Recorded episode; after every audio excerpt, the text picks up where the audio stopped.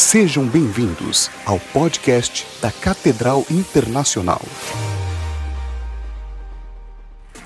Graças paz, irmãos, amém? Tá fraco. Graças paz, irmãos, amém? Amém.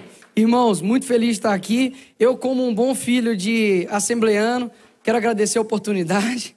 Né? Quero agradecer a oportunidade de estar aqui. Obrigado, irmão.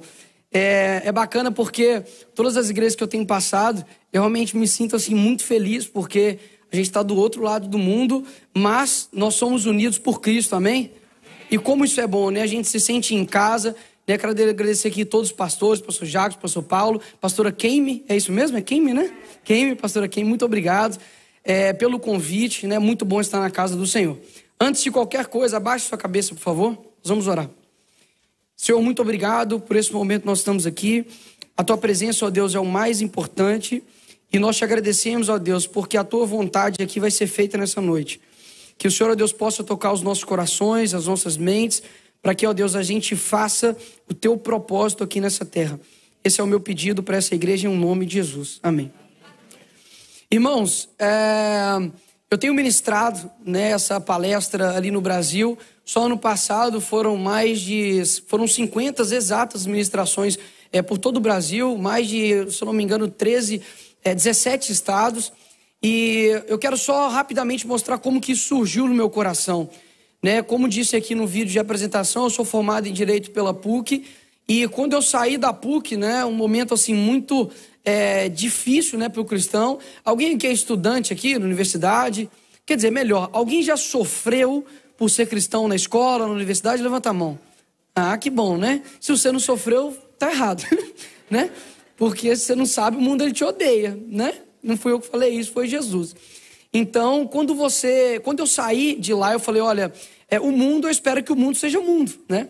Mas a igreja está se parecendo um pouquinho demais com o mundo. E por que será? E eu percebi que nós é, tínhamos uma repulsa com relação à política. E quando eu me elegi é, no ano passado para vereador, foi meu primeiro mandato, minha, primeira tentativa, eu falei, é, eu preciso falar isso para as pessoas, daquilo que eu vivo e como isso me ajudou a confrontar e não deixar com que o coletivo me pressione e que eu fique ali de joelhos perante algo que eu não concordo. Então hoje aqui eu não vou falar como político, amém? amém. Mas como irmão em Cristo, amém? Amém. E existe, eu quero que vocês, antes de tudo, abram a Bíblia aí, por favor. É, em João, capítulo 18, versículo 36. Vai mostrar a história de Jesus perante Pilatos. Pilatos era o que, irmãos? O que, que o Pilatos fazia? Escola dominical, escola dominical. Pilatos era um político. Pilatos era governador da Judéia. Então nós vamos ouvir da boca de um político o que, que ele falou para Jesus. Estou com essa bebinha aqui que eu perdi a mim no meio da viagem, irmãos. Vou falar que é o Satanás, não. Mas pode ser ele. João capítulo 18, versículo 36 diz o seguinte: Respondeu Jesus: O meu reino não é deste mundo. Se o meu reino fosse deste mundo, os meus ministros se empenhariam por mim para que não fosse eu entregue aos judeus. Mas agora o meu reino não é daqui. Então lhe disse Pilatos: Logo tu és rei? Respondeu Jesus: Tu dizes que sou rei. Eu para isso nasci e para isso vim ao mundo, a fim de dar testemunho da verdade. Todo aquele que é dar, ouve a minha voz. E aí Pilatos pergunta para Jesus Cristo: O que é a verdade? Talvez você já foi confrontado né, com esse tipo de questionamento na sua escola, no seu trabalho, eh, na sua universidade. Né? Mas peraí, o que é a verdade? Né? Para você, você acredita na Bíblia, mas eu não acredito. E aí, como é que fica a verdade? A verdade tem sido relativizada desde os tempos de Pilatos, onde a verdade estava na frente dele. Né? Jesus era a própria verdade ali em carne e osso. E ele mesmo assim relativizou, dizendo: Mas peraí, você diz vir pelo reino da verdade, mas o que é a verdade, né? Para você pode ser verdade, mas para mim pode ser mentira. Quando a gente fala sobre política, muita gente acredita que política é somente uma expressão ideológica, um posicionamento é político ou um cargo político. Mas política quer dizer muito mais do que isso. Política diz respeito à influência. E influência vem do influir. E influir significa retirar uma essência que está dentro de você e colocar isso para outra pessoa. Então, todos os dias nós recebemos influência de alguém e nós exercemos influência sobre alguém. Agora, será que nós estamos recebendo mais influência do mundo ou nós estamos recebendo mais influência do evangelho? Então, existem pessoas que são usadas no reino de Deus, amém, irmãos? Amém. Mas também existem pessoas que o diabo utiliza para o império dele. Não é à toa que nós, nós cantamos aqui né, que o nosso Senhor é o Senhor dos exércitos. Então, não, o único, o exército ele só tem a finalidade se for para guerrear. E na guerra existe um outro lado. E quando você ignora que nós estamos numa guerra, você acaba não conhecendo talvez o seu inimigo, você não sabe quem combater e você provavelmente vai perder essa guerra. E muitos cristãos têm vivido como se não tivessem guerra. Pelo contrário, ele quer ser aceito pelo mundo, né? O mesmo mundo que matou o nosso Jesus. Se isso não é loucura, eu não sei mais o que é. E quando em Efésios, né, lá 6, Abraão fala: olha, toma cuidado com as artimanhas do diabo. Ele está falando sério, para a gente tomar cuidado com as artimanhas do diabo. Ou seja, você precisa se preparar para a guerra, amém? Eu falei com o pastor lá em cima de que esse ano é guerra né, lá no Brasil, mas não somente no Brasil. O mundo todo está em guerra, mas uma guerra invisível. Uma guerra onde, aqui, irmãos, nesse local aqui agora, está acontecendo uma guerra espiritual. Pode ter certeza disso. Nós, nós, no nosso dia a dia, existem anjos, existem demônios. O diabo, quando ele fala, olha, eu fico né, ao derredor como um leão, buscando a quem possa tragar. Ele não está brincando nessa guerra. E muitos de nós estamos brincando de sermos soldados de Cristo. E a gente não pode brincar com isso. E quando a gente olha para o Evangelho, a Bíblia diz né, que nós somos um ser né, tricotômico, nós somos corpo, alma e espírito. Como vocês alimentam os seus corpos? Ninguém come aqui não, gente? Eu sou de Minas. Tem alguém de Minas aqui? Que isso? Amém. Minas representa. Como a gente alimenta o nosso corpo? Pão de queijo, doce de leite, né? Feijoada. Gente, desculpem os outros estados, mas Minas, ele assim, tem a melhor gastronomia do Brasil. Não é? Tá certo, Deus falou que é. Tô, é. Mas assim, nós alimentamos o nosso corpo através da comida, alimento, né? Então, se você para de comer, isso gera consequências no seu corpo. Você pode ficar, né, passar mal, né, vai dar ali disfunções ali no seu corpo, porque o alimento ele é necessário, ele é vital. Agora, como você alimenta o seu espírito? Jejum, oração, Bíblia, né? A, a, a Bíblia, a oração e o jejum cristão é como oxigênio. Se ele não faz isso, não existe. Cristão sem oração é impossível. Não tem como você ter um relacionamento com o seu pai se você não conversa com ele. Né? E da mesma forma, Deus não vai querer, Ele não é um Deus mal educado, Ele bate na porta. Se você não abrir, né, Ele não vai entrar. Agora, como você alimenta a sua alma? Uai, Nicolas, eu tenho uma alma? Né? C.S. Lewis, que inclusive, que privilégio deu ministrar né, no país onde C.S. Lewis morreu e viveu, né, claramente, né? onde ele nasceu, né? C.S. Lewis, ele era né, ateu, se converteu e ele dizia o seguinte: que nós não somos um corpo que tem uma alma, nós somos uma alma que tem um corpo. Ou seja, você não tem uma alma, você é uma alma. E como você alimenta essa alma? Através do conhecimento, através da sabedoria. E Salomão, a pessoa mais sábia que já passou por toda a humanidade, por toda a nossa história, diz o seguinte: olha, você precisa buscar o conhecimento como aquele que busca o ouro, como aquele que busca a prata. Será que nós de fato estamos buscando conhecimento como aquele que busca ouro e como que busca prata? Será que a pessoa mais sábia do mundo te daria um conselho que seria inútil? Pelo contrário. Um conselho de um sábio, eu tomo ele como de fato fosse de verdade muito útil para a minha vida. Então não posso descartar isso. E o que tem acontecido? Nós temos deixado a nossa alma de lado, o nosso intelecto de lado, e nós estamos perdendo uma guerra no campo intelectual. Então, por que que quando nós chegamos nas universidades, os jovens se perdem, deixam a sua fé?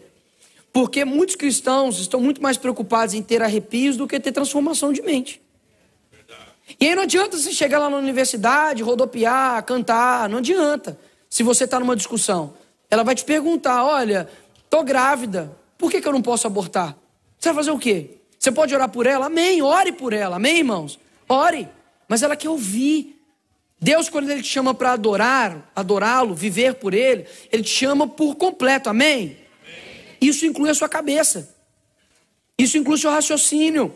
Você não tem um cérebro simplesmente para poder ficar acima da cabeça, não, né? Tem umas que até é assim, né? Estoca vento, né? Tô brincando, né? É, é, dá, dá um oi aí para, é, como é que fala? Sal da mandioca, mas enfim, né? Tem uns que não utilizam tão bem assim. Mas nós precisamos usar bem o nosso cérebro, né? E quando a gente olha, a gente fala, nossa, Nicolas, mas como que acontece? Como que a vida intelectual ela funciona? A vida intelectual é como se você estivesse subindo uma escada rolante, mas ao contrário. Então ela está descendo e você está subindo. Quando você está parado, você não está parado. Você está regredindo. Então, o Salomão também disse: olha, parece uma coisa óbvia, mas o óbvio, nós precisamos falar o óbvio hoje, né? Que se você parar né, de estudar, de lembrar aquilo que você aprendeu, logo, logo esquecerá daquilo que aprendeu. Parece óbvio. Mas se a gente não treinar a nossa mente para, olha, peraí, Nicolas, é, de onde vem o meu conceito de família? Vem na Bíblia. De onde vem o meu, meu conceito sobre sexualidade? Vem da Bíblia. De onde vem, o meu conceito de justiça, de bondade, de igualdade? Vem da Bíblia. Agora, o que está acontecendo? Lá no Brasil, por exemplo, pode passar, por favor. Lá no Brasil, fizeram uma pesquisa de que 70% dos jovens cristãos, eles abandonam a fé quando eles entram na universidade. 70%. Eu não estou falando de, de, de, pessoas que não conhecem a Deus. Estou falando de pessoas que fizeram escola dominical, que talvez dentro de casa tem um pastor e tem se perdido. Por quê? Porque a política tem, não tem a ver somente com uma expressão partidária, uma expressão ideológica, um cargo político. Política tem a ver com ação, capacidade de você influenciar pessoas. Então nós não estamos, nós estamos deixando com que o mundo influencie muito mais os nossos jovens do que o evangelho. Sabe por quê? Porque a gente tem tratado os nossos jovens como idiotas. Eu chamo, e eu não estou falando de, de, de é, crianças, tratando os adolescentes, jovens de 15 anos, não. Eu estou falando de jovem de 40 anos, jovem de 30 anos, jovem de 60 anos, que nunca pode ser pressionado com relação ao estudo bíblico, com relação a ter uma apologética, que é a defesa da fé. A Bíblia fala, Paulo fala para a gente, olha, no começo do Evangelho, a gente ter leite. Tem que ter leite, tem que, né? Tem, tem fase na nossa vida. Mas depois você precisa se colocar como um servo que sabe manejar bem a palavra. E aí o que acontece? Nós temos vários Peter Pans dentro da igreja que não crescem. E o que acontece? Gera uma consequência, por exemplo, dentro de casa, dentro da sua família. E talvez esse jovem que faz parte desse 70% aqui que está abandonando a igreja, é algo que você deixou de influenciar. Sabe por quê? Porque na política não existe vazio. Na política, se você não preencher esse espaço, outra pessoa vai preencher. Então, se você não falar sobre sexualidade com seu filho, outra pessoa vai falar. Se você não falar sobre ideologia de gênero com seu filho, outra pessoa vai falar. Se você não falar sobre aborto para o seu, seu pai, para sua mãe, para o seu amigo, outra pessoa vai falar. E eu prefiro que um pastor, que o púlpito fale com essa pessoa e preencha esse espaço, do que um professor que não tem relacionamento com Deus. A gente não pode achar que vai ficar vazio, não vai ficar vazio. Alguém vai preencher o espaço, a mente do seu jovem, do, do seu filho. Então, o que está em jogo quando um jovem vai para a universidade não é simplesmente se ele vai passar ou não de matéria, não é se ele vai é, tomar, ser reprovado. Pelo contrário, o que está em jogo é a alma do seu filho. E nós estamos brincando com isso. Por que, que nós não temos igrejas muito mais voltadas e que se empenham em dar uma carga estrutural bem embasada para o jovem do que ficar tratando ele somente com entretenimento? Entretenimento pode atrair as pessoas para este local aqui, amém? Mas não pode ser o motivo da permanência dele nesse local. O motivo da permanência de um jovem nesse local é Cristo, é o Evangelho. Glória a Deus. Pode aplaudir o Senhor, irmão. Amém. Não busca o evangelho que passa a mão na sua cabeça, não. Evangelho não diz respeito a isso, não. Evangelho diz respeito a confronto. Não existe crescimento no mesmo local que há conforto. Se você quer ficar grande, forte, né, fazer um projetinho aí, você precisa ir para onde? Para o McDonald's? Não, para academia. E o que basicamente é academia? Você gera microlesões do seu músculo, ou seja, a dor gera crescimento. E muitos de nós não estamos querendo ser confrontados, inclusive dentro da nossa própria igreja. E nós estamos impedindo o nosso próprio crescimento. Só que o mundo não brinca de ser mundo. Quando a Bíblia fala que os filhos das trevas são mais prudentes do que os das luzes, ele quer dizer isso mesmo. Porque enquanto nós estamos aqui brincando de sermos cristãos, estamos brincando de orar, brincando de jejuar, brincando com o evangelho, eles estão lá fazendo é, planilhas, projetos para poder matar a criança dentro do seu ventre. E muito cristão ainda acha que não está numa guerra. O outro lado está matando bebês dentro do ventre. E você está preocupado com qual seriado saiu. Você está preocupado qual música gospel está estourando. A gente precisa olhar mais para o nosso corpo. Igreja. Alguém quer corpo, amém? amém? Você tem que começar a fazer sua influência. O pastor, ele tem uma função. Você tem outra. Numa guerra é a mesma forma. Cada um que precisa ter uma influência exercer um certo tipo de influência. E nós temos um papel no reino. Existem pessoas que fizeram um estrago muito grande para poder influenciar a nossa geração e nós vamos ver aqui alguns deles. O primeiro deles se chama Karl Marx, não sei se alguém conhece, né? Lá no Manifesto Comunista, capítulo 2, duvidem de mim, pesquisem. Fala, sabe que esse menino está falando a verdade? Vai lá. Está escrito o seguinte: abolição da família. Até os mais radicais se assustam com esse propósito infame dos comunistas. E aí ele continua, dizendo que a família tradicional é uma burguesa e existe somente na burguesia. Qual que é o problema disso, Nicolas? O que esse cara tem a ver com a minha vida no meu dia a dia? Eu nasci numa favela lá em Belo Horizonte chamado Cabana do Pai Tomás. E é, meu pai nasceu no Buraco da Coruja, né? era um, um bairro dentro da favela, né? Pelo nome, irmãos, né? Acho que nem a coruja mora mais lá. Foi embora, não dá mais, né? E é, é um local que a gente não tem tanta condição financeira, mas nós tínhamos família. Porque quem instituiu a família não foi esse cara. Quem instituiu a família foi Deus. E por que, que as pessoas não conseguem destruir essa instituição? Porque ela foi criada por Deus. Por isso que nós temos que defendê-la. Tanto a igreja quanto a família. E qual que é a teoria dele? Rapidamente. É a luta de classes, ou seja, a sociedade tem muitas desigualdades. E para poder é, aperfeiçoar isso, melhorar isso, é preciso, lembre-se dessa palavra, revolução armada. Você pegar em armas e fazer uma guerra contra os, os burgueses, as pessoas que detêm capital, dinheiro, e assim você consegue ter um Estado, uma sociedade perfeita. Qual que é o problema disso? Duas coisas. Primeiro, nos locais onde Karl Marx implantou a teoria dele, onde foi implantada a teoria dele, ou aconteceram duas coisas. Primeiro, desarmamento. Nicolas, o que isso tem a ver comigo, cristão? Tudo.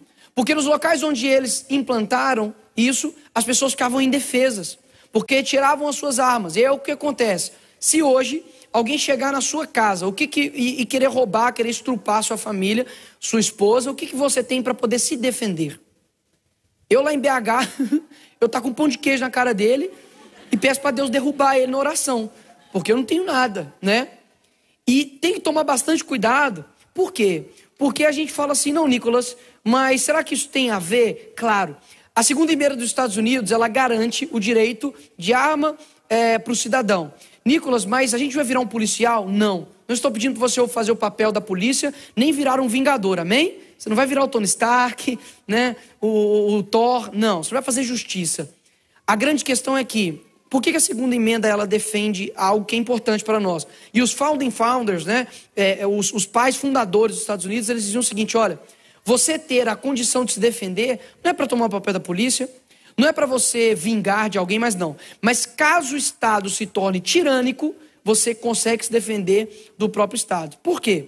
Alguém aqui já leu um livro chamado Torturados por Amor a Cristo? Amém, amém. Torturados por Amor a Cristo, do Richard Wurmbrand que é um pastor que vivenciou a opressão uh, marxista dentro da Romênia. E ele dizia o seguinte: olha, esse livro aqui não é nem anticomunista, não. Só vou contar o que aconteceu comigo. Sabe o que aconteceu é, com várias pessoas que tinham a mesma fé que você? Eles colocavam, primeiro, antes, quando eles entravam no país, eles seduziram uma classe. Qual classe que vocês acham que os comunistas seduziram em primeiro lugar? Os cristãos. Os cristãos os padres, os pastores, os sacerdotes. Por quê? com uma fala sedutora de igualdade, de acabar com a pobreza, de todos serem iguais. Só que em poucos meses já estavam é, oprimindo, perseguindo, torturando cristãos. Então ele conta no livro que eles colocavam o cristão uh, numa, num caixão, como se fosse em pé, colocava giletes e pregos. Enquanto você tinha seu vigor físico pleno, você conseguia se esquivar. Depois de um tempo, né, você ia é, é, se cansando e aquilo ia entrando no seu corpo. Colocava ele em, em câmaras geladas, frias, né? E colocava alguém para ficar olhando. Quando ele estava quase morrendo, tirava ele, esquentava e voltava ele de novo. Ficava fazendo por isso por horas, né? Então, a gente não pode simplesmente falar assim, Nicolas, mas Jesus não era socialista? Jesus não era comunista? Ele repartia o pão. Na igreja de Atos pedia para você né, dividir ali os seus bens. Há uma grande diferença em você dividir os seus bens de forma voluntária e você ser coagido pelo Estado a fazer isso de forma obrigatória. É muito diferente. Jesus não veio aqui para acabar com desigualdade. Jesus não veio aqui para poder acabar com a pobreza. Jesus não veio aqui para poder é, fazer né, um trabalho voluntário, não. Jesus veio aqui para poder pagar um preço que você não poderia pagar. Não deixe ninguém modificar o que Jesus veio aqui fazer. Muita gente fala assim, Nicolas, é, mas Deus não é amor? Sim. Mas uma das virtudes de Deus é justiça. Toma cuidado da maneira com que estão pintando Jesus para você. Jesus não é um frouxo, não. Jesus não é um, sabe? Talvez você é a paz e amor, um Caetano Veloso, né? Gosto tanto de você. Não é isso, não. Jesus não é esse cara, não. Pelo contrário. Quando Jesus viu fazendo comércio com o nome do pai dele, o que, que ele fez? Raça de víboras, hipócritas, estão fazendo comércio com o nome do meu pai. E muitos de nós falam assim: nossa, mas é, você deve falar talvez dessa maneira. Eu aprendi uma coisa no livro do Merkelon, que diz o seguinte: olha, Jesus veio com a, com a graça e a verdade. Sempre venha com a graça com a primeiro. Primeiro, mas não deixe de falar a verdade. Se a gente está querendo ganhar esse mundo, a gente não pode ouvir pessoas dizendo assim: eu sou cristão e sou comunista, né? Eu sou feminista e sou cristã. Parabéns, você é uma bola quadrada, né? Você não existe. Ou você não sabe nada sobre o socialismo, ou você não sabe nada sobre o cristianismo para poder afirmar isso. Só que essa teoria ela foi evoluindo. E a gente chega ali na escola de Frankfurt. A escola de Frankfurt, basicamente, foi uma evolução da, da, da, da luta de classe, que ao invés de você ter uma revolução armada, você vai ter uma revolução cultural. Então, foi reunidos ali Herbert Marcuse, Theodor Adorno, Horkheimer, é, George, o, o, o Lucas, né? Que reuniram e lá nos anos 60 você tinha, ó, make love, not war, né? Faça amor, não faça guerra. Pode parar, Nicolas, mas esse, essa frase é boa, né? Entre amor e guerra, a gente escolhe o quê? Seja sincero. Amor, né? É, você aí troca, né, uma noite com a sua morena, né, com a sua ungida, sua varoa, né, de Netflix para ficar tomando tiro na guerra? Estou falando para os casados, está solteiro, segura sua onda, não chegou o seu momento ainda, mas chegará. Amém? Amém, né? E tudo isso veio desencadear uma, a, a teoria, né, mudança social através da cultura, lá nos anos 60. Então nós temos lá o Keep Abortion Legal, lá nos anos 60. É, marcado ali nos Estados Unidos pela revolução sexual. Você pode falar, Nicolas, é, mas essas teorias que eles fizeram, né, como a escala F, como a teoria crítica, isso tudo de fato é, revolucionou uma geração? Eu costumo dizer que nada que tenha sido gritado nas ruas não tenha sido sussurrado dentro das escolas. Então, toma cuidado porque a cultura, a, a política, ela vai desaguar o que está rolando na cultura. Então, se está rolando algo na cultura de esquerda, na política de esquerda, é porque na cultura já está enraizado isso. Então, nessa época, lá nos Estados Unidos, você tem aumento de DST, aumento de gravidez precoce, aumento de aborto. Então, o sexo, drogas e rock and roll não foi simplesmente à toa tinha uma finalidade naquilo, né? O festival de Woodstock, né? Pessoas ali, né? Se é, é, banhando em drogas e em sexo desregrado. E obviamente que o rock and roll, ele não é de Satanás, amém, irmãos? Amém, não é de Satanás, né? Foi baixinho. Muita gente não gosta de rock aqui, eu acho, né? Mas ok, se tiver algum roqueiro aí que gosta de fruto sagrado, white cross, ninguém? Amém. Tamo junto. Crente raiz, tamo junto, né? E assim, é, você vê que o rock não é de Satanás, mas eles utilizaram um gênero para uma finalidade. Porque a música, irmãos, eu vou falar isso aqui um pouco depois. A música ela é uma das coisas mais poderosas no mundo. Quando você está ouvindo um reggae, você fica como? Né? Gente, isso é entorpecente, tá? Eu estou dizendo só, só do gênero mesmo, só na tranquilidade, né? O rock, você fica mais né, vibrado. O rap também, poder malhar e tal, tudo mais. Então a música tem um poder muito grande. Então eles utilizaram isso para poder modificar é, uma sociedade. Só que essa teoria também foi evoluindo e chegamos no Antônio Gramsci. Eu costumo dizer que se você nunca viu a foto de Satanás em 3x4, tá aqui, ó. Ah, Nicolas, nunca vi. Prazer, né? Tá aí, Antônio Gramsci. Ele foi fundador do Partido Comunista Italiano.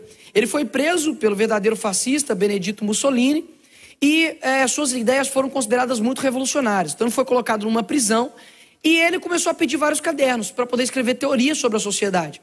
O que hoje é um compilado de oito volumes chamados Cadernos do Cárcere. Vocês estão me entendendo, irmãos? Amém? Amém.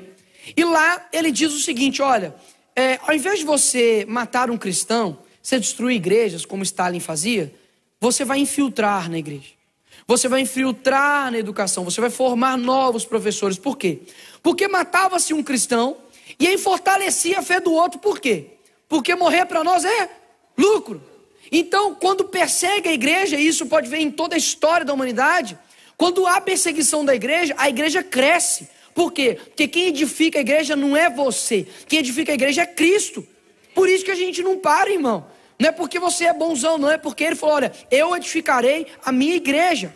Então não há nada que possa parar, nem Antônio Gramsci, nem Karl Marx, nem Escola de Frankfurt, nem nada. E aí o que, que ele disse? Olha, nós vamos fazer uma hegemonia cultural. O que quer dizer isso? É dividido em dois aspectos. Primeiro, com relação a poder e hegemonia. O que significa o poder? Poder do Estado sobre a polícia, sobre, sobre o exército, sobre todo o aparato estatal. O que quer dizer a hegemonia? Domínio psicológico das massas. Domínio psicológico das massas. O que isso quer dizer? Esse cara aqui entendeu que você é uma alma. Então ele precisava ó, influenciar algo muito mais profundo para poder mudar a sua cosmovisão. E aí lá em 1968 vem um carinha lá no Brasil chamado Paulo Freire, que é o patrono da educação do nosso país. E ele pegou uma teoria de Antônio Gramsci chamado Círculo de Cultura, que basicamente na época de Antônio Gramsci tinha-se as fábricas e tinha os funcionários. No intervalo eles se reuniam e faziam um círculo. E através do diálogo você transformaria um homem em um novo homem. E o que Paulo Freire fez? Ele transportou isso para dentro da escola.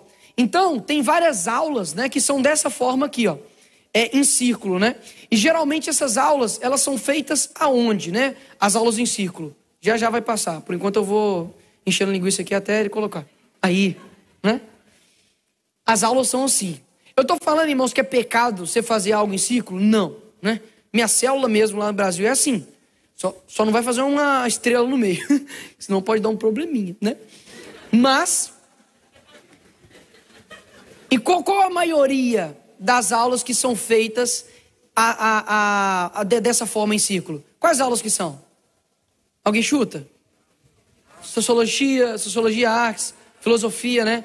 E por que todo mundo gosta dessas aulas? Porque não tem aula, né? Você chega lá, fala do Bolsonaro, fala do Lula, fala não sei o quê, é isso, é aquilo, todo mundo briga, né? E acabou, e é isso aí, né? Por que que ele fez isso? Porque no ciclo não tem maior ou menor, o ciclo todos os lados ali, né, são iguais, não existe hierarquia. E ele quer acabar com isso. Ele fala: olha, na verdade, a, a educação do Brasil é opressora.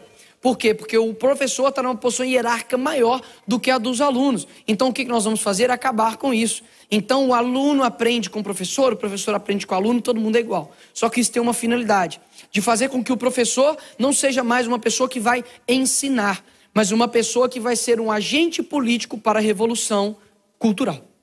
Por isso que hoje as escolas já não formam mais estudantes, formam ativista. O menino chega lá e entra crente e sai, né, defendendo um monte de porcaria. Por quê? Porque o professor faz a cabeça dele.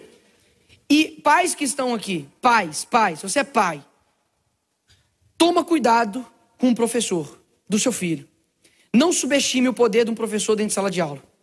Um professor pode destruir eternamente a alma do seu filho. Eles não estão brincando de acabar com eles.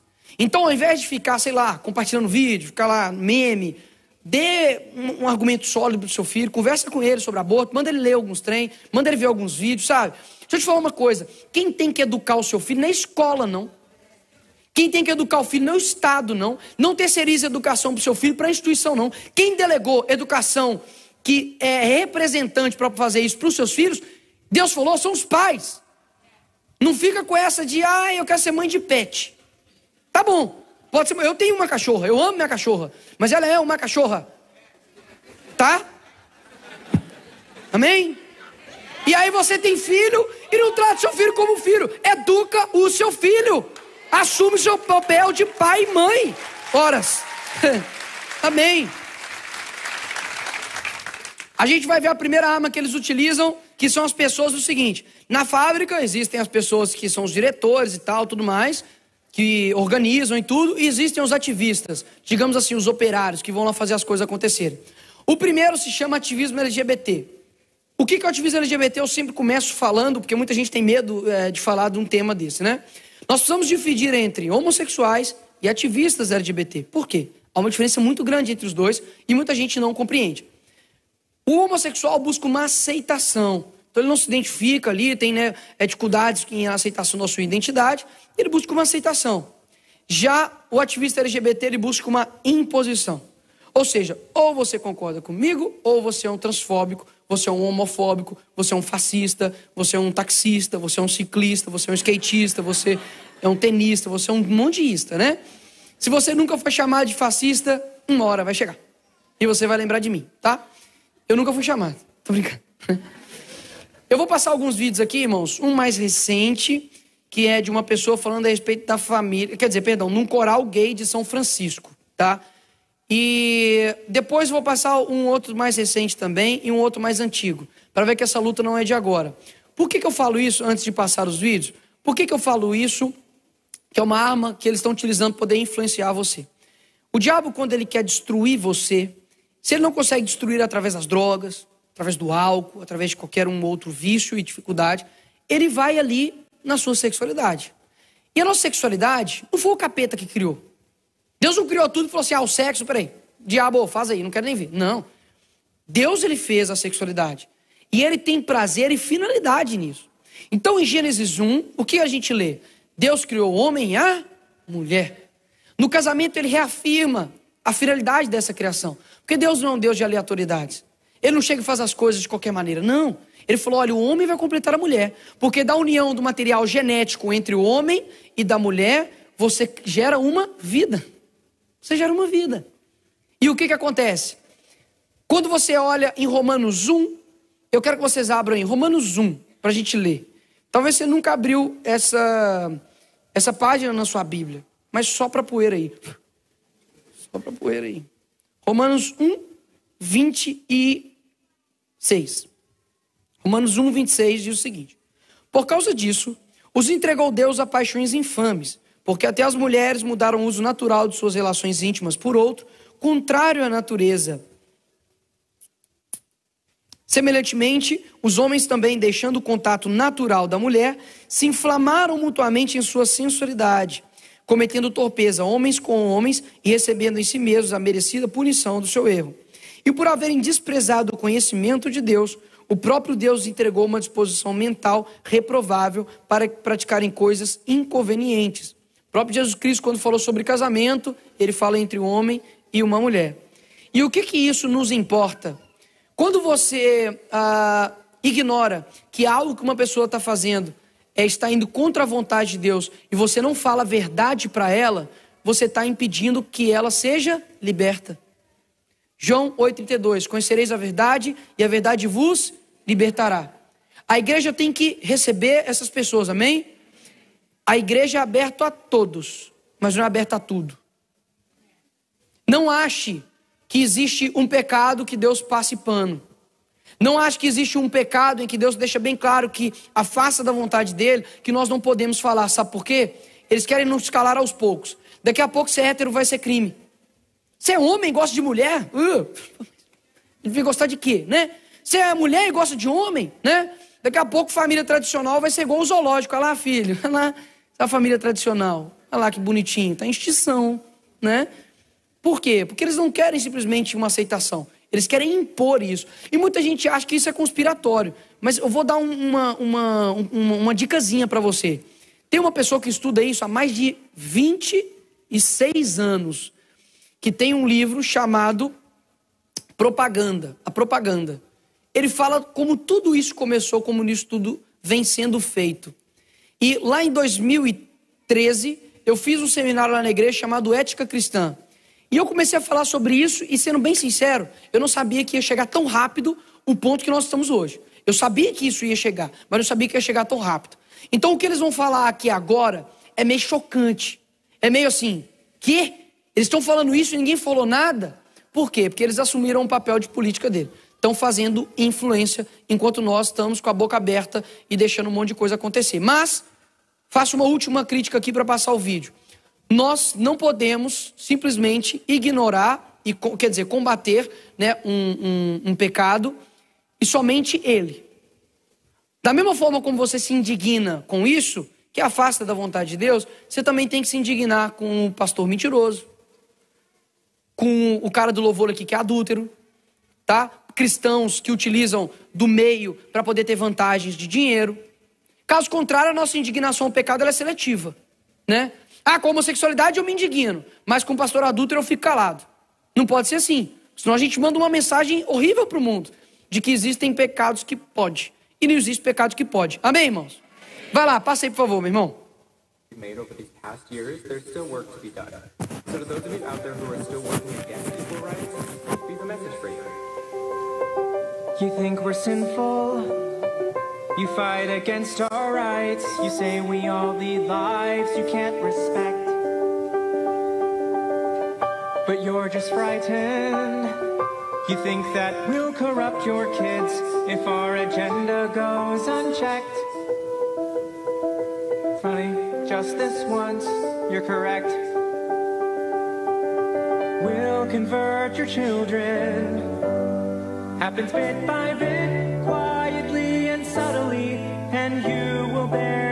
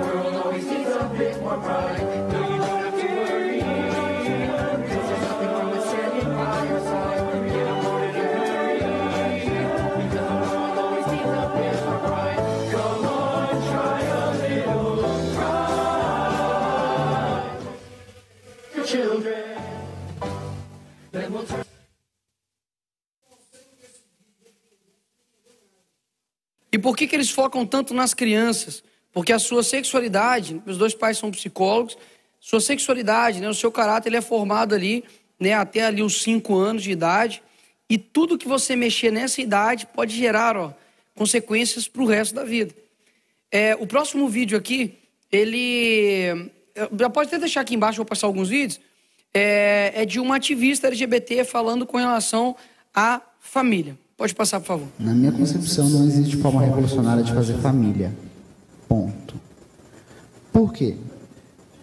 Quando dizem pra gente, ah, o movimento LGBT quer acabar com a família, o movimento LGBT é um movimento promíscuo que defende o sexo desregrado, a gente entrou numa lombra dos 90 para cá de se colocar numa posição defensiva de dizer não, não, a gente não quer destruir a família nenhuma, não. A gente só quer amar Né? Ou não, não, a gente não tem nada a ver com promiscuidade, não. A gente até casa, a gente até tem filhos, a gente até constitui família. E isso é de um retrocesso político violento, que violenta inclusive a história de constituição do movimento LGBT na América Latina. Violenta a história dos ganhos e lutas feministas na América Latina. Então, cabe a radicalização nossa também de afirmar com todas as letras o que é uma estratégia política crítica antissistêmica. Ah, porque vocês querem destruir a família? Sim. Queremos. Não é? Imagina se algum de nós falar algo semelhante contra eles, né? O que aconteceria com a gente. Mas esses vídeos aqui são um pouco mais recentes. Quero mostrar um de 2012, que é da Comissão de Direitos Humanos lá no Congresso Nacional. Quando eu entrei na, na Câmara Municipal, né, ano passado, Deus falou comigo assim, Nicolas, você quer com emoção ou isso é emoção? Falei, com emoção. Deus me colocou em qual comissão? Direitos Humanos. Então, assim, é só pancadaria. E esse aqui foi uma comissão de direitos humanos, um seminário LGBT que eles têm todo ano. E isso foi em 2012, ou seja, já tem 10 anos e eles já estavam querendo implantar isso aí. Pode passar, por favor. Gostaria de iniciar abordando um tema um tanto controverso, que é o da sexualidade infantil. As brincadeiras sexuais infantis também podem envolver os outros, meninos buscando conhecer os corpos de outros meninos e meninas, e meninas buscando conhecer os próprios corpos e o de outras meninas e meninos.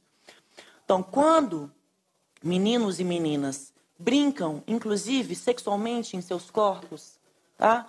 com outros meninos e meninas, eles não estão sendo gays ou lésbicas quando fazem isso com pares do mesmo sexo. Não é disso que se trata. Que deixem as crianças brincarem em paz. Tá? Isso as tornará adolescentes e adultos mais inteligentes e potencialmente mais perspicazes no enfrentamento e na transformação do mundo que lhes deixamos como herança. Nós temos que lutar para que esse, projeto chegue no chão da escola, porque é, é, lá que ele tem que, que chegar mesmo. Trabalhar gênero e sexualidade não tem idade mínima. Na verdade, a gente está falando de questões que têm a ver com todas as faixas etárias. É, é. No ensino fundamental, a gente pode trabalhar de diferentes maneiras. Cada vez que alguém vai ao fundamento dessa cultura, que é a Bíblia, e toma a Bíblia ao pé da letra, a gente pode chamá-la de fundamentalista sem medo de ser feliz. Poder de projetos fundamentalistas religiosos, esses desgraçados, eles têm um poder político de projeto que só está se consolidando. Mas eu sei que eu estou disposto a pegar em armas se preciso for. Se se instalar uma teocracia no Brasil. É, eu quero dizer ao Jean que estou aqui para te ajudar também na dessacralização do casamento, viu? Casamento civil igualitário vai dar muito trabalho, porque essa, essa desgraça dessa palavra está eivada de sentimento cristão. Tem que passar pela religião. Tem que passar pela desconstrução dessa base judaico-teológica, dessa coisa que nós chamamos de teologia inclusiva, que tem que desconstruir todos esses valores é, mofados que nós aprendemos até aqui. Sem a desconstrução da cultura judaico-cristã nesse sentido positivo, né? Talvez trazer uma nova, é, é, é, trazer um novo tipo de cristianismo, nós não vamos conseguir, nós não vamos. Gostaria. Não vão conseguir mesmo, não. Amém, irmãos? Amém. Então, assim, eles declararam guerra contra nós, né? Contra a nossa família. Só que eles não ficam somente é, no discurso, né? eles vão também para a lei. Lá em 2006, ou seja, mais tempo né, atrás ainda, eles já queriam fazer o PL 122, que basicamente, se você impedisse a manifestação, é, a expressão de afetividade dessas pessoas em locais públicos ou privados, essa pessoa tomaria de dois a cinco anos de cadeia.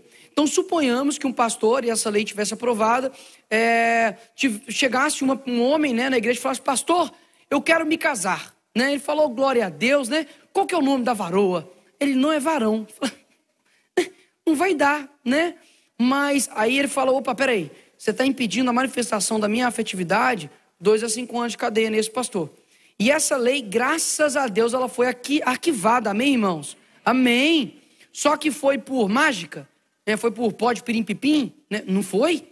Foram pessoas que se posicionaram politicamente para poder impedir isso. Ou seja, quando você deixa de exercer a sua influência, né, assim como Pilatos tentou fazer, lavou as suas mãos e tentou tomar uma posição de neutralidade impossível diante de Cristo, você acaba tomando uma posição. Tem uma charge que, assim, é, é- é a melhor explicação do, do que a pessoa que não se posiciona. Tinha uma pessoa que estava em cima do muro e tinha Jesus de um lado e Satanás do outro. E aí, Satanás chega e ele, ele olha para Jesus, Jesus está lá, vem para cá, vem para cá, vem para o meu lado, vem para o meu lado, por favor. E a pessoa está lá em cima, né, olhando para Jesus. E aí a pessoa que está lá em cima falou assim: peraí, por que, que Jesus está se esforçando tanto e o diabo não faz nada, né? Aí o diabo falou assim: porque o muro é meu. Ou seja, quando a pessoa não se posiciona, ela está se posicionando. E a gente precisa se posicionar com relação a isso. A segunda arma que é utilizada é a ideologia de gênero. A ideologia de gênero na direita, você vê esse menino vestido como menina, e na esquerda, ele, na sua adolescência, como homem.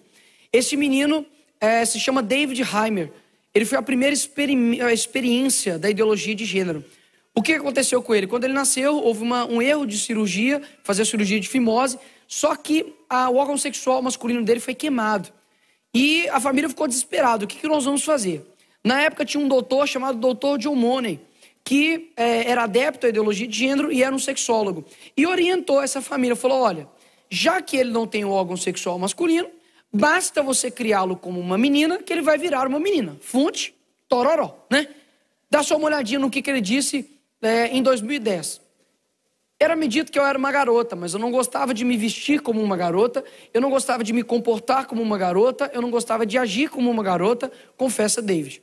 Eu não sou um professor de nada, mas você não acorda uma manhã decidindo se é menino ou menina, você apenas sabe. Para resumir a história, esse menino acabou formando uma família, mas tirou a sua vida, assim também como seu pai e a sua mãe. Por que, que eles não te contam essa história? Porque eles escondem o real perigo da ideologia de gênero. Nicolas, qual o problema de uma criança, menina, se sentir menino?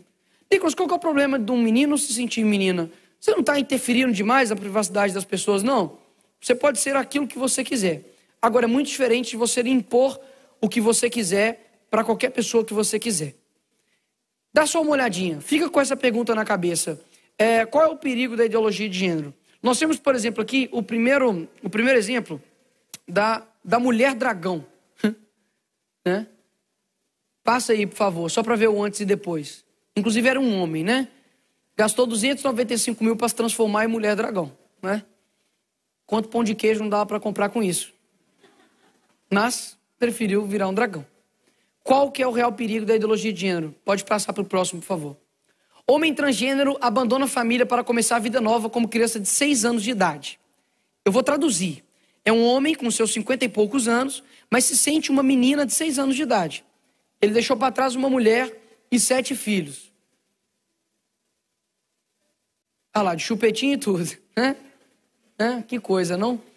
Agora, vivendo como uma menina de 6 anos de idade, ou se diz sentir totalmente confortável com sua família adotiva. Eu não sei nem quem que é mais doido, né? Se é um cara que se sente uma menina de 6 anos de idade ou uma família que adota um trem desse, né? Nos divertimos muito. Nós colorimos e fazemos coisas de criança, né? Qual é o perigo da ideologia de gênero?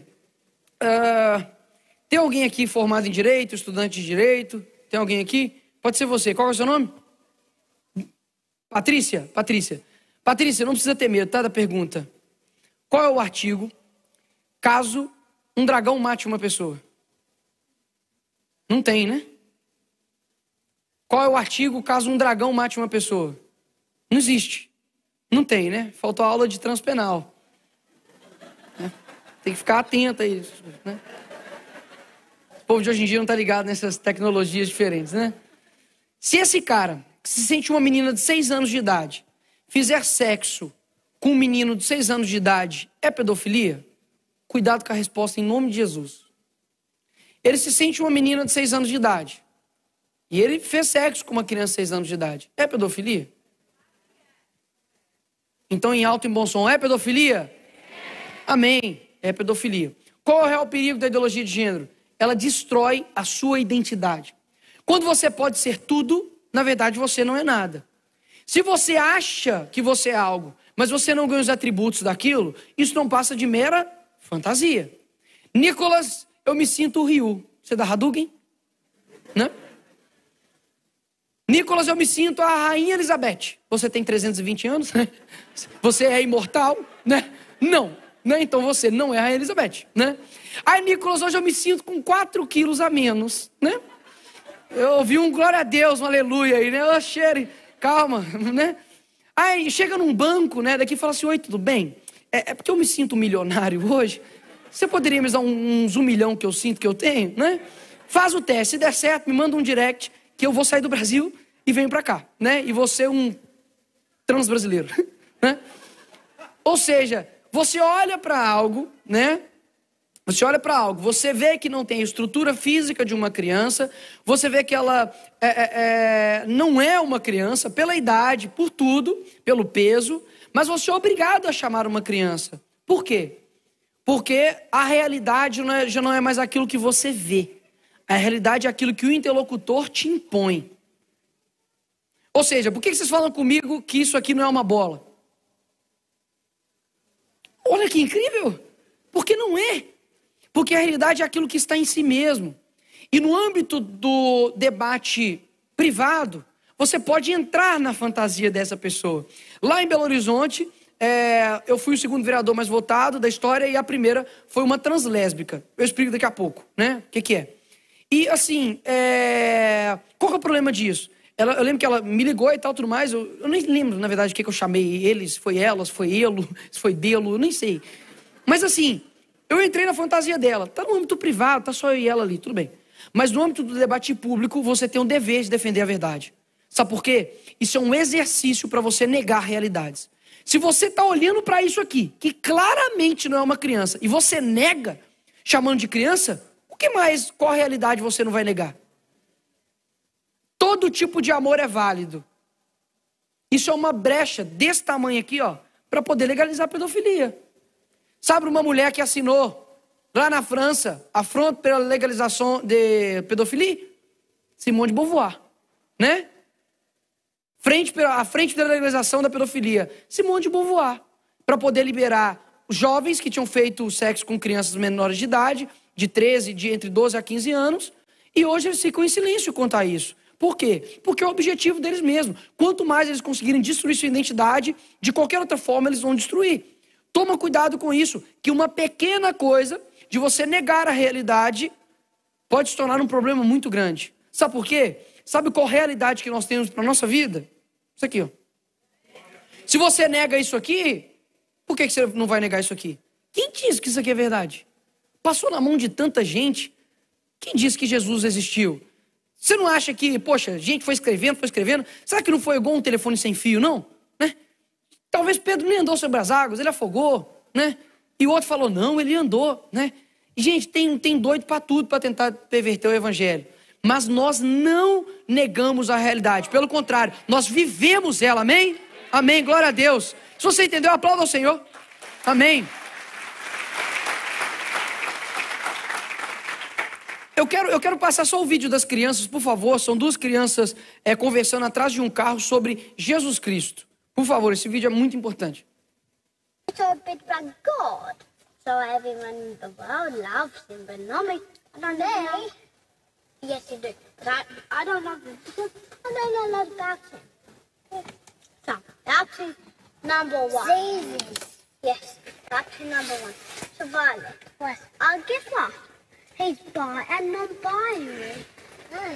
I know that. Uh, ex- But that's true. did they teach you that at school? Yes. Oh, they did. That is not true. They do not teach you that at school. Why would you think Jesus is bi? We learned it at school. That's a lie. Because he loves everyone in the world. okay, and why is he non-binary? Because he wears a dress and he's a man.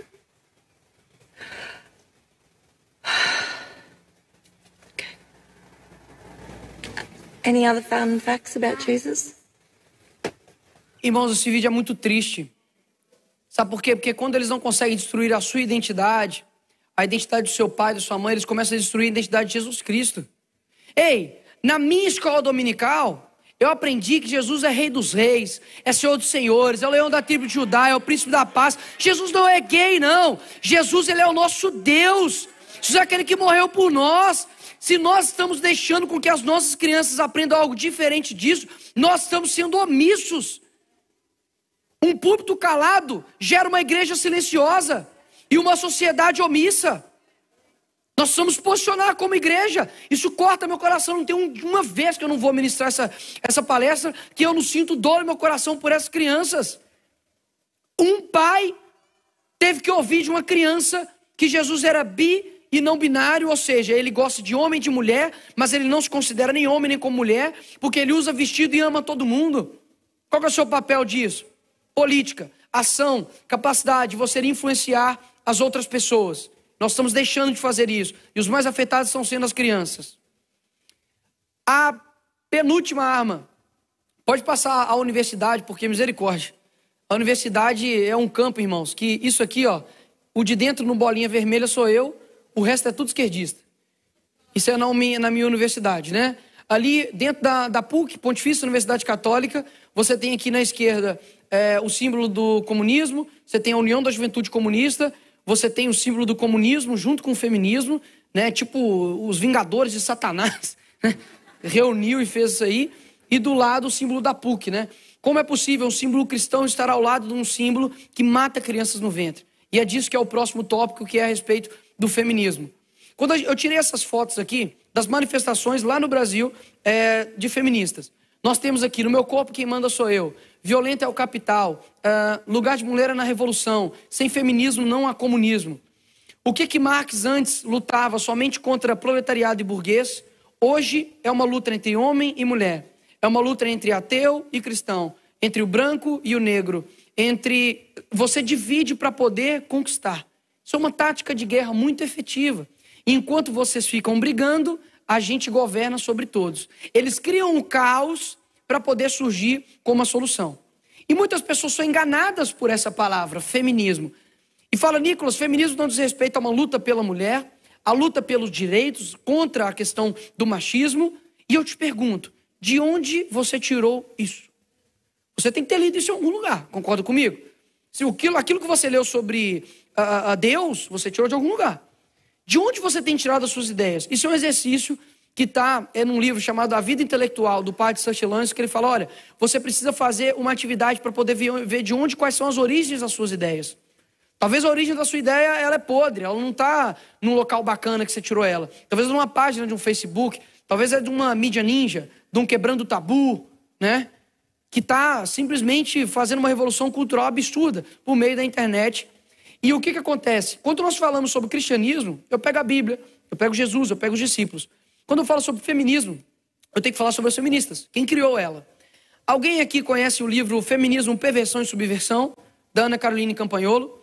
Se você nunca leu esse livro, eu peço para que você pesquise. Chama Feminismo, Perversão e Subversão. Tem na minha livraria. Moço, não utilize minha livraria para poder ganhar dinheiro, não. Pelo contrário, é, é mísero o que tem lá.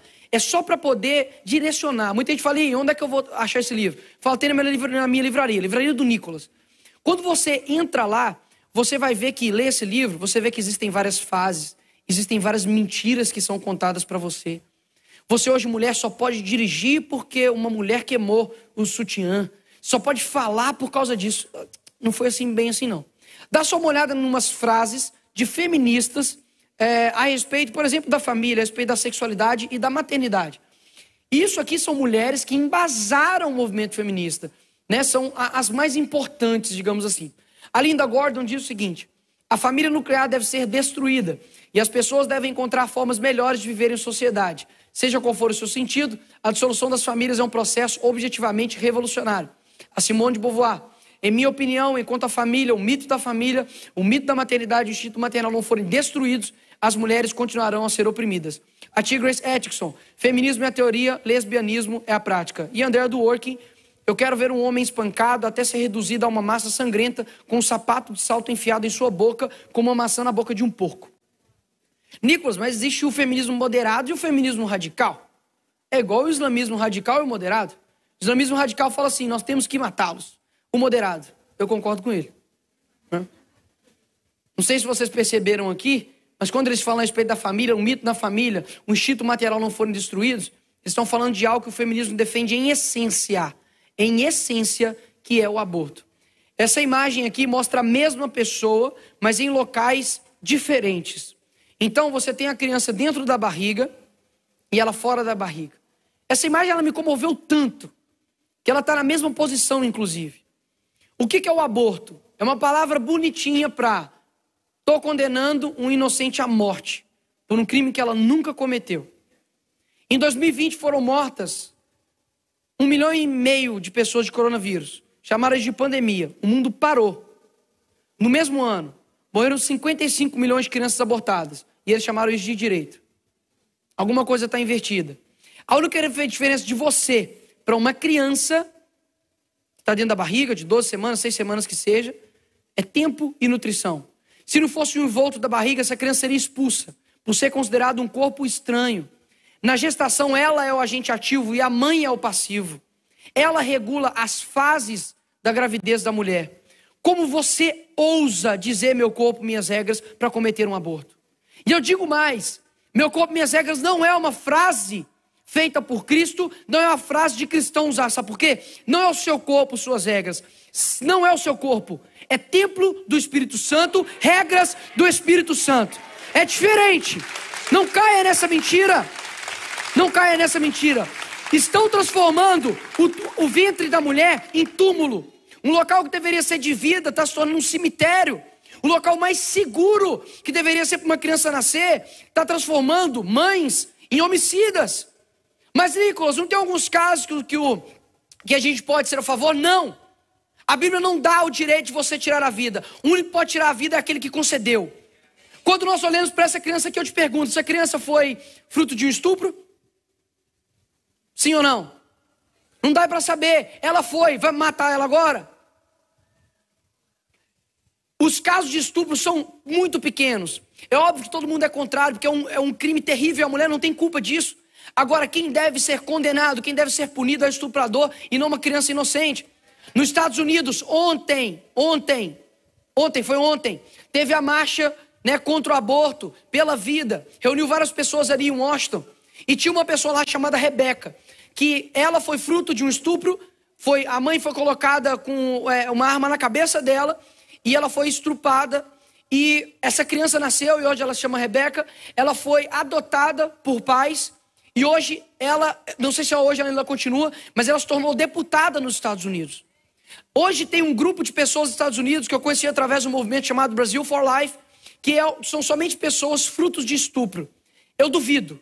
Você que trabalham, que estudam, que são médicos, professores. Eu duvido você olhar dentro do olho dela e falar assim: você não merecia ter nascido. Porque a sua dor é muito grande. Quem disse que dor é justificativa para matar uma pessoa? Sabe por que, que o mundo não entende isso? Porque eles não compreendem, eles não acreditam, eles não conhecem um Deus que pode mudar qualquer situação, inclusive um crime bárbaro desse. E a gente não pode simplesmente nos rebaixarmos, curvarmos os, os nossos joelhos, simplesmente porque o mundo está falando que é certo, porque está na lei. Irmãos, lá na Argentina foi legalizado o aborto. Até 14 ou 12 semanas, se eu não me engano. Com 12 semanas, a criança tem impressão digital. Não tem ninguém igual ela no mundo. Ela já comete, ela já faz movimentos involuntários. O coração dela já bate. E aí tem gente que fala assim: Nicolas, achamos vida em Marte. Quando você vai ver uma bactéria. E quando tem uma pessoa completamente formada, chamam-se de aglomerados de célula. Sabe o que é isso? É, despersonificar o ser humano. Assim como um cara aqui do lado fez, chamando judeus de quê? De insetos. Você tem remorso quando você mata uma barata? Você tem remorso quando você mata um pernilongo? Né? Não. Então, chama-se de aglomerado de células, que aí você não está vendo, você mata. O ser humano é assim, você não está vendo, você não tem responsabilidade nenhuma naquilo. Toma cuidado. Nicolas, como que eu faço para falar com uma pessoa que não acredita na Bíblia? Porque na Bíblia é muito claro, tá? Antes mesmo de você nascer, eu te designei as nações. Me tecestes no ventre de minha mãe. Ou a gente acredita na Bíblia por completo, ou a gente não acredita na Bíblia por completo. Então a vida é inegociável. Agora, como um dos argumentos para poder falar com uma pessoa, vamos lá. Suponhamos que tem um prédio e ele vai implodir. Esse prédio, a pessoa vai explodir esse prédio. Você sai correndo de lá. Aí o bombeiro chega para você e pergunta: e aí? É, todo mundo saiu de lá? Pô, acho que sim. Sua mãe saiu? Putz, eu não lembro. Pode explodir? O que, que você responde? Eu respondo não. Estou falando de sua mãe, estou falando de sua sogra, não. né? Eu respondo não, né? Agora, minha sogra também? Não, né? Agora, suponhamos que você para e fala assim, Nicolas, é não, mas por quê? A mera dúvida te impõe um dever moral de ser contrário até que essa dúvida seja sanada. Nós acreditamos que a vida é desde a concepção, porque é meio óbvio, né? O começo começa no começo. Agora, sabe o que o mundo está fazendo? Está jogando para o alto. 50% mata. 50% não, não mata. O feminismo não está preocupado com a saúde de você, não, mulher. Aborto é questão de saúde pública. Mentira. Gravidez não é doença. Gravidez mostra que o corpo da mulher está em perfeitas condições de receber uma criança. Não acredite numa pessoa que despende dinheiro, tempo e energia para matar a sua criança, mas não depende de tempo, energia e dinheiro para poder salvar a sua criança. Essa pessoa é um canalha.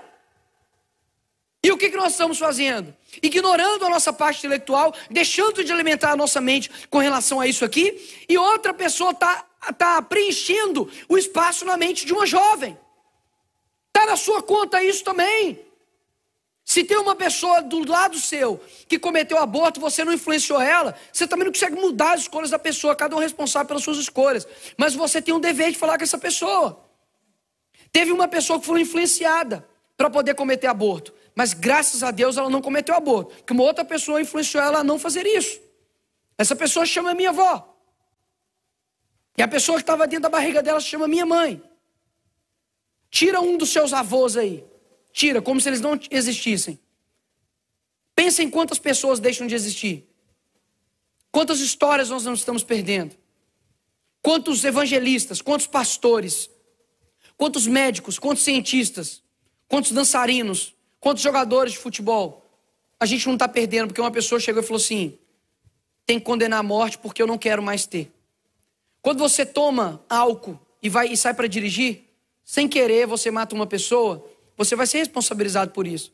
Você não teve dolo, você não teve vontade. Você não bebeu para poder matar alguém, mas você acabou matando.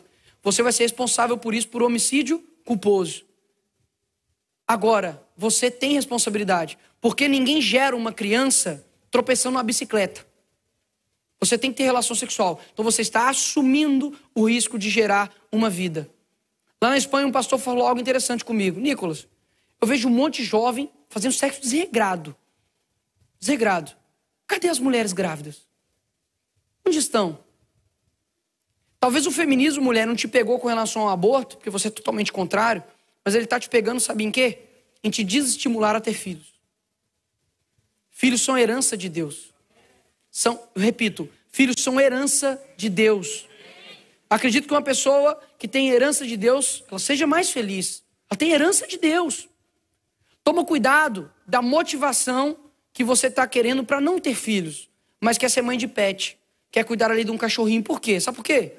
O cachorrinho, ele não tem uma relação mútua.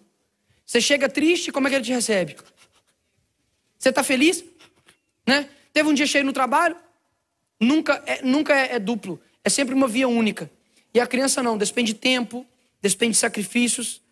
Você, mãe e pai, arrepende de ter um filho? Não. Mas ele é bênção na sua vida, amém? Amém. Não deixe com que mentiras desse movimento plantem algo no seu coração.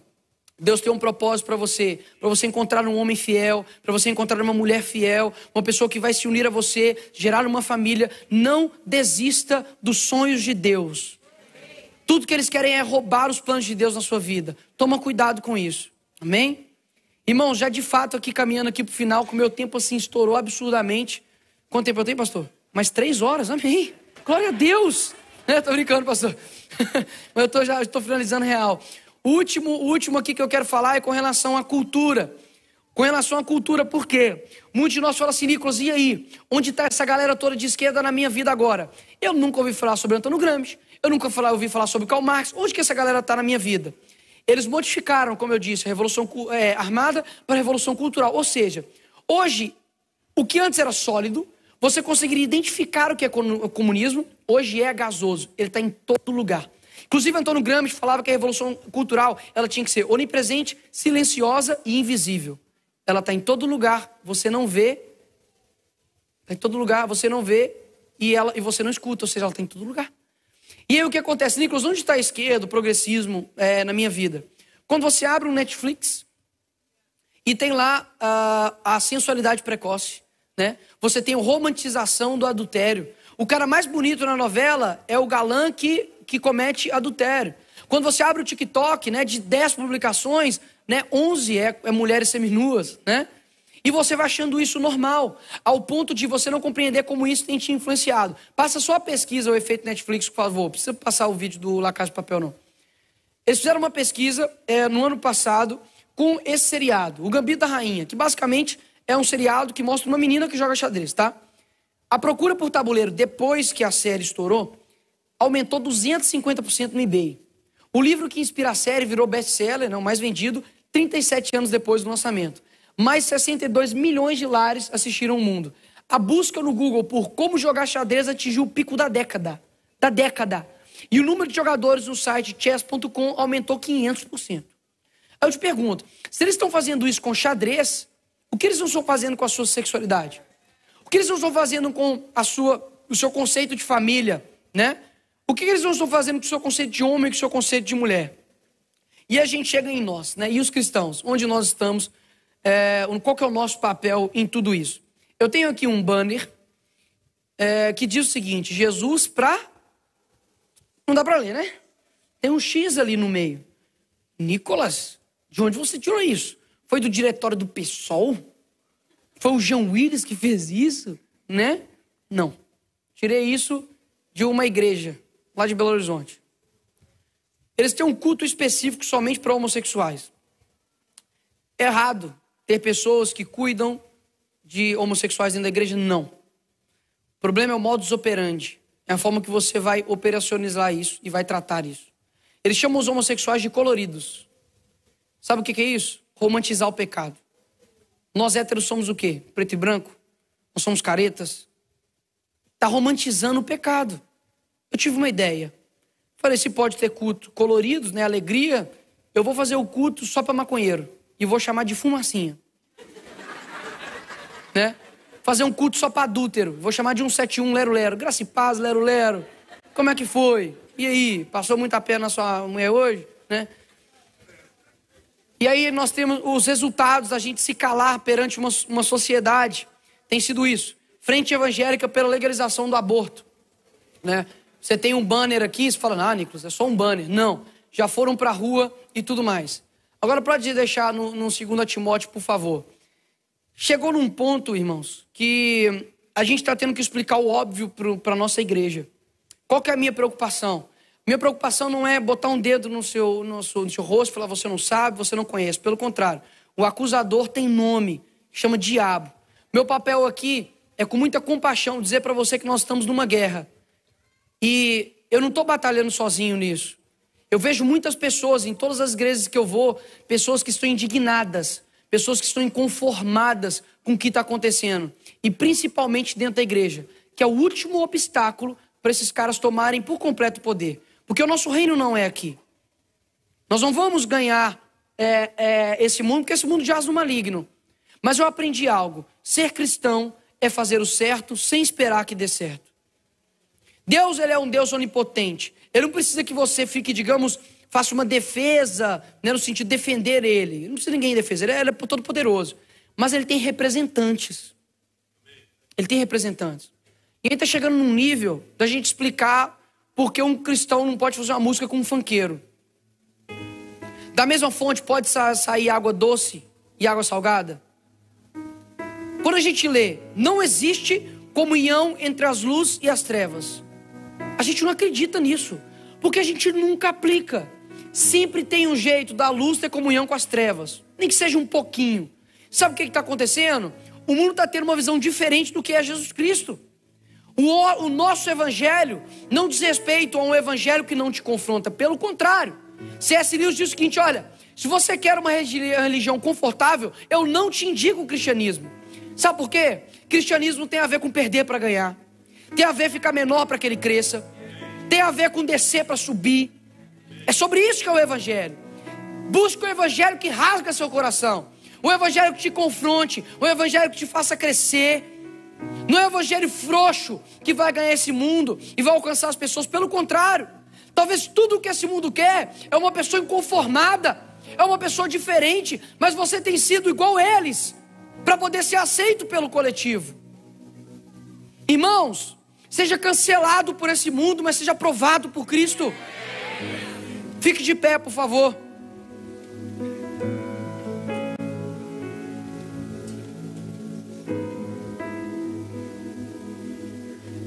Nicolas, o cristão e a política. Você não vai falar sobre o Bolsonaro, não? Não. Você não vai falar sobre o Lula, não? Tá amarrado, né? Tá repreendido, né? Nicolas, você odeia essas pessoas que estão aqui? Não. Eu quero que várias feministas aceitem a Jesus. Eu quero que vários homossexuais encontrem um amor verdadeiro que só consegue alcançar em Cristo. Eu quero que essas pessoas sejam alcançadas, mas eu não sou inocente, não sou ingênuo de não compreender que nós estamos numa guerra. Existem pessoas vítimas nessa situação, estão sendo enganadas pelo diabo, mas existem pessoas que são usadas pelo diabo. E eu não posso ignorar isso. John Wesley dizia o seguinte: uma pessoa pode ir à igreja duas vezes por dia, participar da ceia do Senhor, orar em particular o máximo que puder, assistir a todos os cultos e ouvir muitos sermões, ler todos os livros que existem sobre Cristo, mas ainda assim tem que nascer de novo. John Wesley, quando ele tinha cinco anos de idade, a casa dele começou a pegar fogo, a família toda saiu, né? E o que, que eles começaram a fazer? Percebeu que ele não tinha saído ainda. O que, que eles começaram a fazer? Começaram a orar. Começaram a orar lá fora da casa deles. Os vizinhos, né, falaram com eles e os vizinhos começaram a orar e eles fizeram tipo uma ponte humana e conseguiram resgatar John, John Wesley, a tocha que saiu do fogo. A tocha que saiu do fogo. E ele falava: Olha, eu me coloco em chamas e o povo vem para me ver queimar. Qual que é o propósito da minha ministração nessa noite aqui com você? É para que você busque a sua influência, para que você busque o seu propósito. A nossa vida é como você riscar um fósforo, uma caixa de fósforo tem, tinha só um fósforo lá dentro. Você riscou, no dia que você nasceu, você está queimando. Você não sabe o dia que essa chama vai parar e você vai parar de viver. Mas enquanto ela está queimando, você precisa queimar. Queimar com a maior intensidade possível. É impressionante como pessoas de outras religiões fazem loucuras pelo Deus dele, como um cara que ficou 30 ou 40 e tantos poucos anos com a mão levantada em prol do Deus dele. E a mídia, todo mundo fala: Meu Deus, olha que pessoa incrível, olha o que a loucura que ela faz pelo Deus deles. E nós não estamos dispostos a fazer loucuras por aquele que morreu por nós. Eu não encontrei em nenhuma outra religião um Deus como o nosso. Nenhuma outra religião Deus se fez de carne e de osso, passou as mesmas coisas que nós. E nós ignoramos o conhecimento de Deus que tem dado através de pessoas. Deus já respondeu várias dúvidas que você tem. Através de várias pessoas levantou C.S. Lewis, Timothy Keller, Alvin Plantinga, William Lane Craig. E você está aí, não sabe o nome de ninguém. Por quê? Porque sua alma está morta. Mas Deus vai ressuscitar essa alma aqui agora. Deus ele não quer que você seja um cristão apático, que você tenha uma fé morta. Pelo contrário, Ele quer que você queime, assim como John Wesley, daqui nessa nação. Ele quer que você queime. Não deixe para depois. A geração que vai transformar vidas não é a próxima é essa. Deus quer levantar uma geração de inconformados. E Ele conta com você. Oh Deus, Ele conta com você. Se John Wesley não tivesse entendido o chamado dele, quantas pessoas não teriam, teriam sido alcançadas por Cristo? Teriam deixado de, de ouvir aquele que mudou as nossas vidas.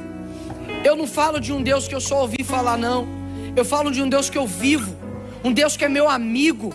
E amigo meu, os meninos sabem disso. Jonathan sabe disso. Jonathan tem sido um guerreiro aqui com a gente na Europa. Agradecer pela sua vida, Jonathan. Deus te abençoe. Amigo meu, não fica para trás, não. Amigo meu é igual Luiz Fabiano. Prefere bater pênalti ou ajudar na porrada? Ajudar na porrada. Né? Amigo preocupa, amigo conversa, amigo entra em briga. Sabe por quê? Senão você diz o seguinte: eu amo a Deus, eu amo a Cristo, eu vivo por Ele. Até ter que entrar numa briga por Ele, aí eu já não amo mais. Ou seja, você ama a Cristo até o seu ego não ser destruído, até alguém deixar de gostar de você. Charles Spurgeon diz: olha, o cristão não está em perigo quando o mundo odeia ele. O cristão está em perigo quando o mundo ama ele. Se não formos nós, quem será? Se não for você para influenciar, quem vai influenciar? Deus tem expectativas em você. E toma cuidado que se você não atender o seu chamado, Deus levanta outro. Ele não vai ficar esperando o seu luxo de num dia eu quero, no outro dia eu não quero, não. Sejamos inconformados, firmes. Seja homem. Você homem, seja homem. Ser homem, eu aprendi no livro que é: pega uma estaca, coloca, enfia e não sai da posição. Daqui para trás, não. Daqui para trás, a minha família, não. Não é você, Estado. Não é você. Sou eu. Eu vou cuidar dos meus filhos. Eu não sei por aquilo que seu coração queima. Eu não sei por aquilo que seu coração é inconformado. Mas eu sei de algo. Que quando nasce o inconformismo no seu coração, nasce também um chamado. Qual é o seu chamado? Qual é o seu propósito? Pelo, pelo que você vive, pelo que você vive, está disposto a morrer. Oh Deus, transforma corações agora, Senhor. Igreja, fique em oração, o Espírito Santo está aqui. O Espírito Santo está aqui. Não é somente arrepios que a gente vive, não, pelo contrário. É Ele que convence da justiça, do juízo e do pecado. Não foram por palavras de sabedoria, de conhecimento, mas foi pelo Espírito Santo. Não é o movimento que vai salvar a Inglaterra. Não é um presidente, o um primeiro-ministro, não é uma rainha, não é um sindicato. Quem vai salvar e vai transformar a Inglaterra e todo mundo tem um nome que é Jesus Cristo. Aleluia. Glória a Deus! Aleluia. Glória a Deus! Glória a Deus! Glória a Deus! Glória a Deus! Irmãos, abaixe sua cabeça para a gente fazer uma oração. Senhor, eu oro agora, Pai. Para que o Senhor, ó Deus, enxugue todas as lágrimas agora. Mas que o Senhor, ó Deus, penetre no coração, ó Deus. E que o Senhor venha gerar um inconformismo que incomode. Que nunca mais essa menina que está aqui deixe de falar na sua escola o posicionamento dela.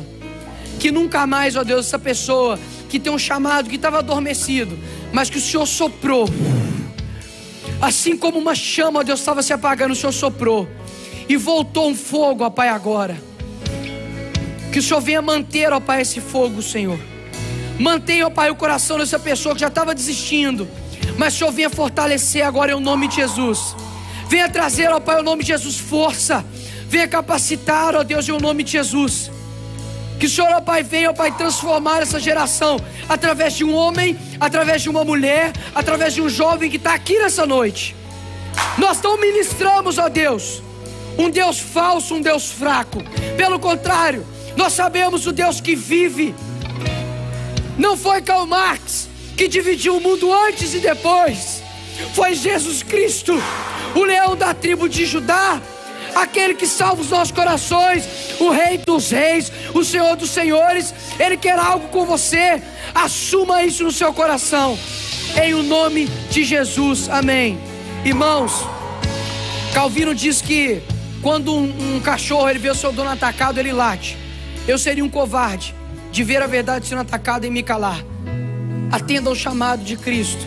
Não ignore as oportunidades que Deus dá para você para atender o seu chamado. Toda honra, toda glória ao Senhor. Então eu quero que você aplauda da maior força possível aquele que merece toda honra. Tu és digno, Senhor, de toda honra, toda glória, toda majestade. Ao Rei dos Reis, Senhor dos Senhores, nós tributamos toda honra, toda glória, toda majestade e o domínio pelos séculos dos séculos. Amém. Glória ao teu nome, Jesus. Glória ao teu nome, Jesus. Glória ao teu nome, Jesus. Oh, aleluia.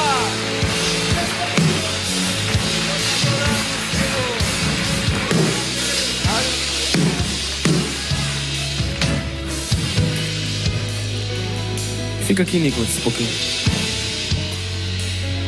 Sobe pra cá, Henrique. Danilo também, por favor. Jonatas, obrigado. Obrigado pela conexão, obrigado pela bênção que tem sido a sua vida em servir a igreja. Você quer orar pela vida do Nicolas e por esses jovens que estão aqui?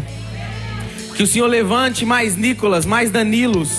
Que o Senhor levante mais Henriques, mais Jonatas. Que o Senhor levante valentes no nosso meio para brigar por algo que tem valor. A família, o reino, os nossos filhos, aquilo que Deus criou. Que o Senhor levante na nossa geração mais homens e mulheres ousados como esses que o Senhor tem levantado. Se você puder estender as suas mãos aqui, nós vamos orar.